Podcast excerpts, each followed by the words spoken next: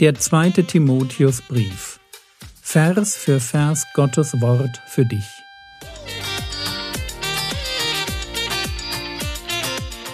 Ich brauche eine Auszeit und deshalb bekommt ihr in den nächsten Wochen eine ganz neue Reihe von mir zum zweiten Timotheusbrief. Mein Name ist Jürgen Fischer und ich wünsche euch beim Zuhören Gottes Segen und viele hilfreiche geistliche Impulse für euer Leben. Vers 4. Voller Verlangen, dich zu sehen, eingedenk deiner Tränen, um mit Freude erfüllt zu werden. Also wie gedenkt er des Timotheus in seinen Gebeten? Vers 12, voller Verlangen. Was will er? Dich sehen. Warum? Eingedenk deiner Tränen. Das sind wahrscheinlich die Abschiedstränen, an die er sich noch erinnert, als sie sich das letzte Mal gesehen haben, um mit Freude erfüllt zu werden. Und das ist jetzt interessanterweise eine Freude, ich hoffe, das ist euch klar, die völlig losgelöst ist von den Umständen. Das steht hier noch nicht, das kommt dann erst später, aber Paulus sitzt im Gefängnis. Hier geht es nicht darum, ich freue mich, dass du, ja, dich zu sehen, dass wir uns wieder treffen und dann wird es mir gut gehen. Nee, der wird auch weiter im Gefängnis sitzen. Es geht um eine Freude, die nichts mit den Umständen zu tun hat. Und trotzdem kann Paulus davon sprechen, dass Freude mich erfüllen wird, wenn ich dich sehen werde, obwohl meine Lebensumstände sich kein Stück verändern. Und das zeigt, dass wir aufpassen müssen, beim Thema Freude nicht immer daran zu denken, dass die Umstände stimmen müssen. Das stimmt überhaupt nicht. Du kannst in den miesesten Umständen von Freude erfüllt werden. Und deswegen gilt es auch darum, dass wenn die, die Umstände mal schwierig werden, dass Gebote wie freut euch im Herrn alle Zeit. Wiederum will ich sagen, freut euch, dass wir das nicht einfach vorbeiziehen lassen, sondern dass wir es tun. Dass wir, wie der Psalmist das an einer Stelle sagt, was bist du so aufgelöst, meine Seele? Ja, das ist, ich mag diesen Vers. Was bist du so aufgelöst, meine Seele? Und was stöhnst du in mir? Ich mag den Vers deshalb, weil er hat diese, diese psychologische Komponente. Das ist dieses Kopf an Bauch. Ey, was soll das? Jetzt mal Schluss. Und dann geht es weiter. Harre auf Gott denn ich werde ihn noch preisen. Manchmal muss der Kopf wirklich dem Bauch sagen, jetzt ist mal Schluss. Jetzt haben wir, haben wir genügend äh, Niedergeschlagenheit. Jetzt, jetzt schauen wir mal wieder nach vorne, jetzt schauen wir mal nach oben. Jetzt darf mal Gott wieder Gott in unserem Leben sein. Die Probleme hatten wir jetzt und man darf trauern und man darf Probleme auch ernst nehmen, aber bitte, jetzt mal gut. Ich mag solche Stellen. Und bevor du denkst, Jürgen hat nie Probleme. Äh, ich brauche solche Stellen oft. Und ich, ich habe öfter, als mir das vielleicht lieb ist, Momente in meinem Leben, wo ich sehr bedrückt meinen Gebetsspaziergang im Wald antrete und das dann auch leben muss, was ich euch predige. Also er dankt. Er dankt, Vers 5, denn ich erinnere mich des ungeheuchelten Glaubens in dir. Das ist ein Punkt, warum er sich so freuen kann. Er erinnert sich daran, was bei dem Timotheus mal war. Und wisst ihr was? Auch Timotheus hat eine Vergangenheit. Auch da gibt es eine Mutter und eine, eine Großmutter. Und die waren auch schon gläubig. Ist das nicht schön? Also wieder der gleiche Gedanke. Da sind Eltern, da sind Großeltern. Und deren Glaube hat dann den kleinen Timotheus, den Sohn, den Enkel beeinflusst. Da ist der ungeheuchelte Glauben, der zuerst in deiner Großmutter Lois und deiner Mutter Eunike wohnte. Ich bin aber überzeugt, auch in dir. Vielleicht ganz kurz zu diesen beiden Frauen, über die wir sehr wenig wissen. In Apostelgeschichte Kapitel 16 heißt es in Vers 1 von Paulus, er gelangte aber nach Derbe und Lystra, und siehe, dort war ein Jünger mit Namen Timotheus, der Sohn einer jüdischen gläubigen Frau, aber eines griechischen Vaters. So, das ist jetzt spannend. Die Mutter Eunike hat einen Heiden geheiratet. Und das spricht jetzt nicht unbedingt dafür, dass sie so die, die strenggläubigste Jüdin war. Okay, eine strenggläubige Jüdin hätte keinen Heiden geheiratet und hätte auch nicht zugelassen, dass ihr Sohn nicht beschnitten wird. Hat sie aber gemacht. Das heißt, Eunike und wir dürfen das, denke ich, auch für ihre Mutter Lois annehmen, waren keine strenggläubigen Jüdinnen, werden dann aber durchs Evangelium gläubig an den Herrn Jesus. Und das ist jetzt ein Schritt, den sie mit aller Radikalität tun. Also vorher ja, so ein bisschen jüdisch sozialisiert, so viel Judentum wie nötig, ja, und so viel Heidentum wie möglich. Also so ein bisschen beides einfach, ja, so dass man so, so von beidem etwas hat.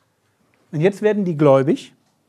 Und jetzt kann Paulus sagen, ich habe die erlebt, ich habe gesehen, was da ist. Das war ungeheuchelter Glauben. Das war, die haben nichts vorgespielt.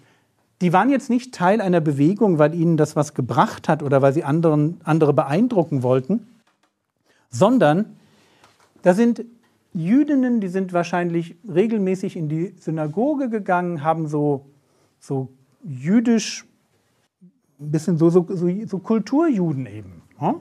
Treffen auf Paulus, bekehren sich und dann wird aus ihnen so was ganz, ganz anderes. Da werden so richtig, richtig echte Jesus-Nachfolger. Und Paulus kann sagen, ich habe ihren Glauben gesehen und ich bin davon überzeugt, dass der auch in dir ist. Also, dass auch du, Timotheus, ungeheuchelten Glauben besitzt. Frage, warum ist das wichtig? Naja, ganz einfach. Wir haben Timotheus, der jetzt, der ist so in seinem, in seinem geistlichen Leben so eine Delle drin hat, der, der nicht mehr so Vollgas gibt. Und jetzt musst du dich doch als Mentor, als väterlicher Freund fragen. Sag mal, was ist denn das jetzt? Ist das einfach nur so, so eine Schwächephase, wie man sie halt mal hat und mal ermutigt werden muss? Oder hat da im Hintergrund vielleicht auch der Glauben Schiffbruch oder Schaden genommen. Versteht ihr, das ist ein Unterschied, ob der Glaube noch intakt ist oder ob ich sage, hey, du müsstest dich einfach mal ein bisschen mehr, das, das, das, ist, das ist schon, grundsätzlich weiß ich, in dir ist dieser ungeheuchelte Glaube und bitte gib Gas. Und ihr müsst euch vorstellen, was der Timotheus durchmacht. Wenn er mitbekommt, dass seine eigenen Lebensumstände auch wirklich schwer werden. Lebensumstände, die damit zu tun haben, dass sein eigener Mentor gefangen genommen wird. Dass er unglaublich schwierigen Herausforderungen im Dienst gegenübersteht. Vielleicht auch Magenprobleme hat. Ja, auch das. Ja, es geht ihm vielleicht körperlich nicht gut, in der Gemeinde geht es nicht richtig voran, er kriegt die Probleme nicht, nicht weg. Und dann zu allem Übel ist Paulus noch im Gefängnis. Und da kann man sich die Frage stellen, so, was ist jetzt los bei dir? Lässt dein Vertrauen in Gott nach? Und Paulus sagt, nee, das glaube ich nicht. Ich glaube, dass, du, dass dieser ungeheuchelte Glaube, den habe ich bei, deinen, bei deiner Mutter gesehen, bei deiner Großmutter gesehen, der ist auch noch bei dir da. Und hey, wenn das stimmt, Vers 6, und das ist jetzt von 2 Timotheus 1, die Verse 6 bis 14, das ist jetzt ein Aufruf an den Timotheus. Wenn das stimmt, dass du eigentlich in deinem Herzen diesen, diesen Glauben hast, da ist nichts kaputt in dir drin. Du hast keine Zweifel an Gott. Du vertraust ihm. Das ist einfach nur so, hey, jetzt nicht die beste Phase, die du durchmachst als Gläubiger. 2. Timotheus 1, Vers 6, aus diesem Grund, also weil er um den ungeheuchelten Glauben weiß, aus diesem Grund erinnere ich dich, die Gnadengabe Gottes anzufachen. Weil ich weiß, dass der Glaube ist, der echt ist. Deshalb bitte ich dich, dass du nochmal in dich gehst und dass du nochmal überlegst, wo stehe ich eigentlich mit meinem Leben? Wenn mich jetzt Gott beurteilen würde und mich fragen würde, sag mal, machst du eigentlich aus deinem Leben das, was an Potenzial in dir drin steckt? Oder bist du so ein Stück versumpft? Oder denkst, naja, früher, da hatte ich das vielleicht schon, aber naja. Und entschuldigt, das, das kann passieren. Man darf sich das alle fünf Jahre mal fragen. Bin ich eigentlich noch, noch dabei? Das ist, das ist nichts Böses, das ist einfach nur Leben. Ich frage, ich, also ich glaube, dass mein Leben so in fünf Jahreshäppchen lebt, wenn man das mal so, das ist meine persönliche These. Sag mal, alle fünf Jahre fragen, sag mal, war es vor fünf Jahren in deinem geistlichen Leben? War da mehr Biss oder weniger? Hast du da deine geistlichen Gaben intelligenter eingesetzt oder weniger intelligent? Hattest du da mehr Lust auf Gemeinde und mehr Lust auf Reich Gottes bauen oder weniger? Frag dich das mal. Weil darum geht es hier, aus diesem Grund. Weil Glaube da ist. Wenn Glaube da ist, dann lass ihn blühen. Dann, dann, dann gib Gas. Erinnere ich dich, die Gnadengabe Gottes anzufachen. Wie ein Feuer. Jeder von, also nee, nicht jeder, aber zumindest die Männer. Ich vermute mal, dass ihr gerne grillt. Also viele Männer grillen gern. Und da, wenn man eine Glut braucht, dann muss man die anfachen. Versteht ihr? Das muss, das muss vernünftig sein. Wenn du da nur so eine rote, glühende Kohle irgendwo in der Mitte hast, dann legst du eine Bratwurst drauf, da passiert nichts. Das muss schön durchgeglüht sein, so richtig alles weiß und dann. Versteht ihr? Und darum geht es hier. Fach die Sache an. Gib der Glut mal ein bisschen, bisschen Luft, dass das wieder, wieder vorangeht. Vor allem ist es eine Gnadengabe, wo Paulus sagt, die in dir durch das Auflegen meiner Hände ist. Und wir wissen nicht genau, wie das dazu kam, aber wir wissen, dass, wenn wir im ersten Timotheusbrief lesen, 1. Timotheus Kapitel 4, Vers 14, da schreibt er etwas ganz Ähnliches. Also Timotheus hat auch vorher schon ein bisschen geschwächelt.